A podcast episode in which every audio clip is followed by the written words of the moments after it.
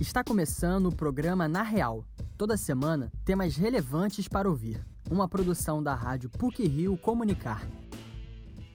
E-sports ou esportes eletrônicos são uma modalidade que surgiu há poucos anos e que está dominando o mercado de games e atraindo a atenção de milhares de jovens. O Brasil figura como terceira maior audiência do esports, perdendo apenas para a China e os Estados Unidos. Este é um dos temas do Na Real de hoje. O outro diz respeito à moda sustentável, um conceito que surgiu na década de 80, depois que o mundo vivenciou algumas crises ecológicas relacionadas ao desequilíbrio ambiental.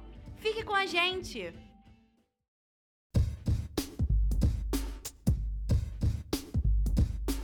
Febre entre o público juvenil, os jogos eletrônicos são competições profissionais de games que ocorrem em uma plataforma digital envolvendo dois ou mais competidores, em partidas online ou presencial, que podem ser assistidas pelo público nos canais de assinatura ou por meio de streaming. Vamos saber mais sobre esse assunto com o repórter Júlio Castro. Já se foi a época em que os pais sonhavam com a ideia de que os filhos se tornassem jogadores de futebol multimilionários. A outra possibilidade muito mais próxima do que eles imaginam imaginam. Os jogos eletrônicos, também conhecidos como esports, na sigla em inglês, podem tornar jovens despretensiosos atletas profissionais. E a quantidade de pessoas que assistem os campeonatos online ajuda a entender que a área dos games não é apenas um passatempo. A final do Campeonato Mundial de League of Legends por exemplo, bateu recorde de audiência em 2021. 4 milhões de pessoas acompanharam simultaneamente o duelo que ocorreu na Islândia. Em 2019, a estudante de jornalismo da PUC-Rio, Beatriz Silva, de 20 anos, decidiu seguir uma carreira profissional nos games. Ao ganhar destaque em campeonatos amadores, a universitária despertou interesse em entidades ligadas ao universo dos jogos. Hoje, a jovem faz parte da MIBR, Organização Brasileira de Esportes Eletrônicos, fundada em 2003. A atleta detalha ainda o cronograma de treinos diários? Então, a nossa rotina de treinos, ela varia um pouco, dependendo da semana, dependendo do campeonato que a gente for jogar.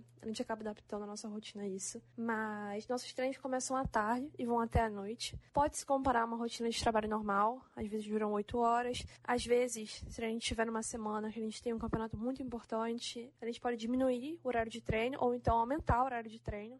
Os jogadores profissionais podem ganhar fortunas com os torneios. O brasileiro de CSGO Gabriel Toledo, conhecido como Fallen, faturou 5 milhões e 800 mil reais em campeonatos virtuais. Embora considere que a estabilidade financeira leva tempo, Beatriz afirma ganhar um salário aceitável. A jogadora enfatiza que o suporte dos fãs é uma ferramenta indispensável nas competições. Eu considero meu salário satisfatório e, assim como qualquer emprego no mercado de trabalho convencional, demora um pouco de tempo até você atingir uma estabilidade financeira dependendo das metas que você tenha.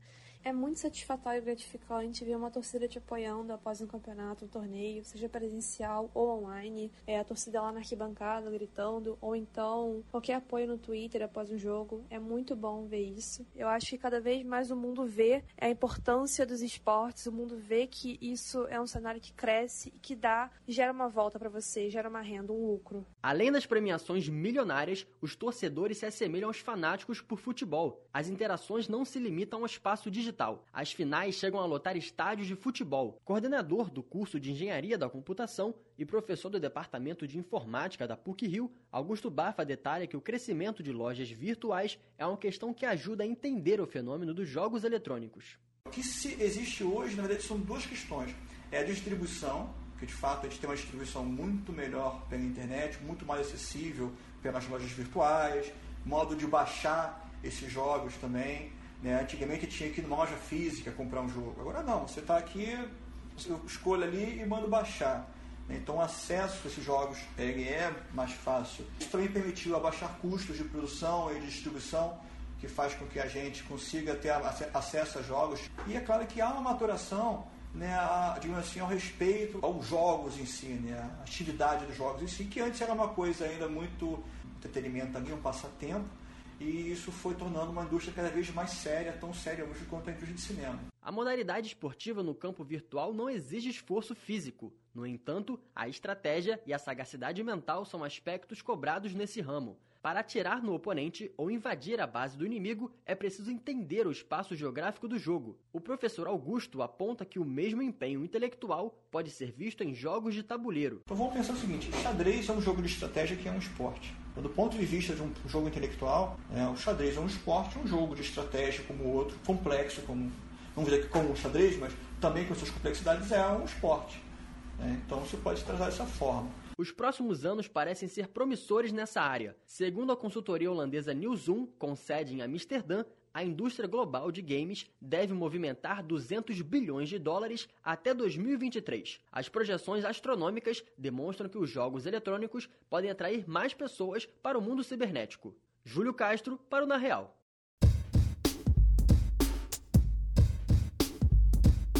Em 2019, o Brasil produziu cerca de 9 bilhões de novas peças de roupa, que geraram toneladas de sobras e descartes de tecidos. Isso coloca o país como o quinto maior produtor têxtil do mundo. É sobre isso e a moda sustentável o tema da reportagem de Vitória Lemos. O setor da moda é um dos grandes responsáveis por fabricar produtos e resíduos no mundo todo.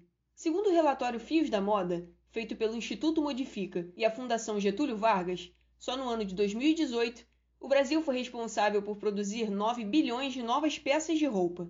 Parte dos materiais utilizados na confecção vira sobra e acaba descartada em locais inadequados, como rios e mares. Com o aumento dos desequilíbrios ecológicos provocados por ações humanas, grandes instituições e organizações como a ONU passaram a se reunir para discutir o que poderia ser modificado, a fim de diminuir os impactos que a indústria têxtil causa no planeta. Para a professora do Departamento de Moda da PUC-Rio, Priscila Andrade, o conceito de moda e desenvolvimento sustentável começou a ser utilizado no momento em que o setor passou a ser repensado. O termo desenvolvimento sustentável, ele surgiu no final dos anos 80. 20 anos antes, o mundo começou a se dar conta de desequilíbrios ecológicos e começar a colocar isso em pauta, né? sobre o que seria sustentável, viável, como desenvolvimento para o mundo, de refletir mesmo o que, o que, que era mais vantajoso em termos de desenvolvimento, de levar à frente, como as coisas deveriam ser pensadas, repensadas. Né? Além das questões com o meio ambiente, a professora Priscila Andrade destaca que o setor da moda precisa ser transparente com todas as áreas que envolvem o processo de produção, desde a utilização da matéria-prima adequada até a exposição das condições de trabalho dos funcionários nas fábricas.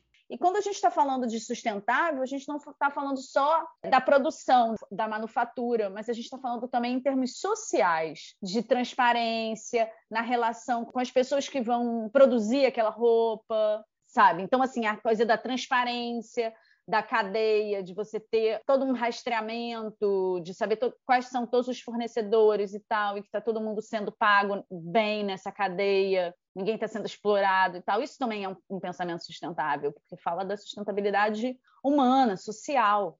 Além da mudança na postura de grandes empresas que buscam aprimorar a forma de produzir e causar cada vez menos impactos no meio ambiente, Existem marcas que focam na produção de roupas e acessórios a partir de sobras do setor têxtil, como jeans e materiais biodegradáveis. Esse é o caso da Maré Relógios, uma empresa que fabrica óculos, relógios e carteiras com pedaços de madeira, plástico, borracha e câmara de pneu. Para o professor do Departamento de Design da PUC-Rio e idealizador da Maré Relógios, João Vitor Azevedo, a união da tecnologia com materiais considerados lixo para algumas empresas podem ser capazes de criar novos produtos ecológicos e, assim, diminuir o impacto que essas sobras causam quando são descartadas em locais inadequados o Rio é um polo têxtil gigante, então a gente tem muita sobra de tecido, né? É, plástico, então a gente nem se fala. Então por isso que ela vai sempre, a gente vai sempre desdobrando para esses materiais que têm essas sobras, né? Seja madeira, seja tecido, seja plástico, enfim, e tudo que vai vindo por aí. Trazer isso faz com que a gente repense diversas coisas, o nosso consumo, é, o nosso descarte, especialmente, assim, a gente é muito focado no descarte, né? E de fato, quanto isso impacta no mundo que a gente vive. Então acho que essas são as grandes questões aí que a, que a levanta. Professor de design destaca que esse novo olhar sobre a indústria da moda é muito importante, pois possibilita a transformação não só do modo de produzir, mas na forma de consumir os produtos. Então, acho que esse tipo de iniciativa traz um pouco esse mundo da moda para uma realidade concreta, né? Porque assim, a gente tem é, materiais finitos, a gente tem é, é um só. Então, é, trabalhar para muito ou trabalhar para pouco gastando muito não faz muito sentido. Então, será que a gente não consegue chegar no meio termo? Então, acho que a importância de ação é mais ou menos por aí.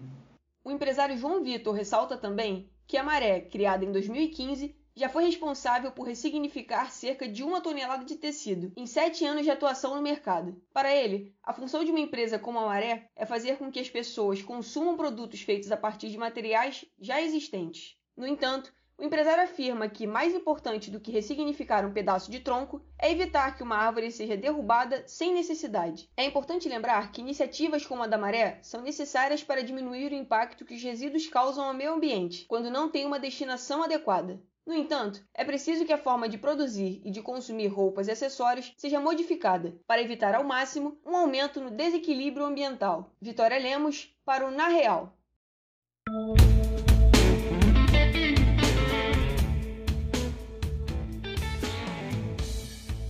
Para encerrar o Na Real de hoje, algumas pílulas sobre o que foi ou será destaque nas mídias. Pílulas da semana. O filme Animais Fantásticos e os Segredos de Dumbledore continua no topo da bilheteria nacional pela terceira semana consecutiva. A obra faturou 5 milhões e meio de reais ao ser assistida por 254 mil pessoas entre 28 de abril e 1 de maio. Sonic 2, o filme, e o estreante Jujutsu Kaisen Zero completam o top 3 nas telonas brasileiras. O site oficial do Orkut foi reativado o fundador da rede social, Orkut Buyokokten, disse em mensagem que está construindo algo novo. O anúncio deixou o público curioso e dá a entender que existe a possibilidade de retorno do serviço. O Orkut é uma rede social do Google que foi criada em 2004 e funcionou por 10 anos. O Midrash Centro Cultural apresenta o festival Midrash de Teatro até 28 de maio. Idealizado pelo rabino Newton Bonder, são 20 peças de grupos do teatro negro carioca e sessões de leituras com debates. O festival está sendo de forma presencial no Teatro Municipal Café Pequeno, no Leblon. As apresentações são de quinta a sábado, às 8 da noite, com ingresso entre 10 e 30 reais. Para mais informações, basta conferir o site www.midrash.org.br. Doutor Estranho no Multiverso da Loucura chegou às telonas na quarta-feira. Dirigido por Sam Raimi, o filme é uma continuação direta dos eventos de WandaVision e Homem-Aranha Sem Volta para Casa. O longa é estrelado por Benedict Cumberbatch e conta com o retorno de outros atores do universo Marvel, como Elizabeth Olsen, Benedict Wong e Rachel McAdams. Após dois anos de pandemia, o festival Team Music Rio está de volta, nos dias 7, 8, 14 e 15 de maio, com grandes nomes da música nacional. Quem abre o festival neste sábado é o cantor Seu Jorge. No domingo, é a vez de Xamã se apresentar ao lado de Luísa Sonza e Majur. No segundo fim de semana, Criolo e Lineker sobem ao palco e o festival se encerra com a cantora Isa. O evento acontece na praia de Copacabana, na altura do posto 4, de 4 da tarde às 8 da noite. A entrada é gratuita. Não perca!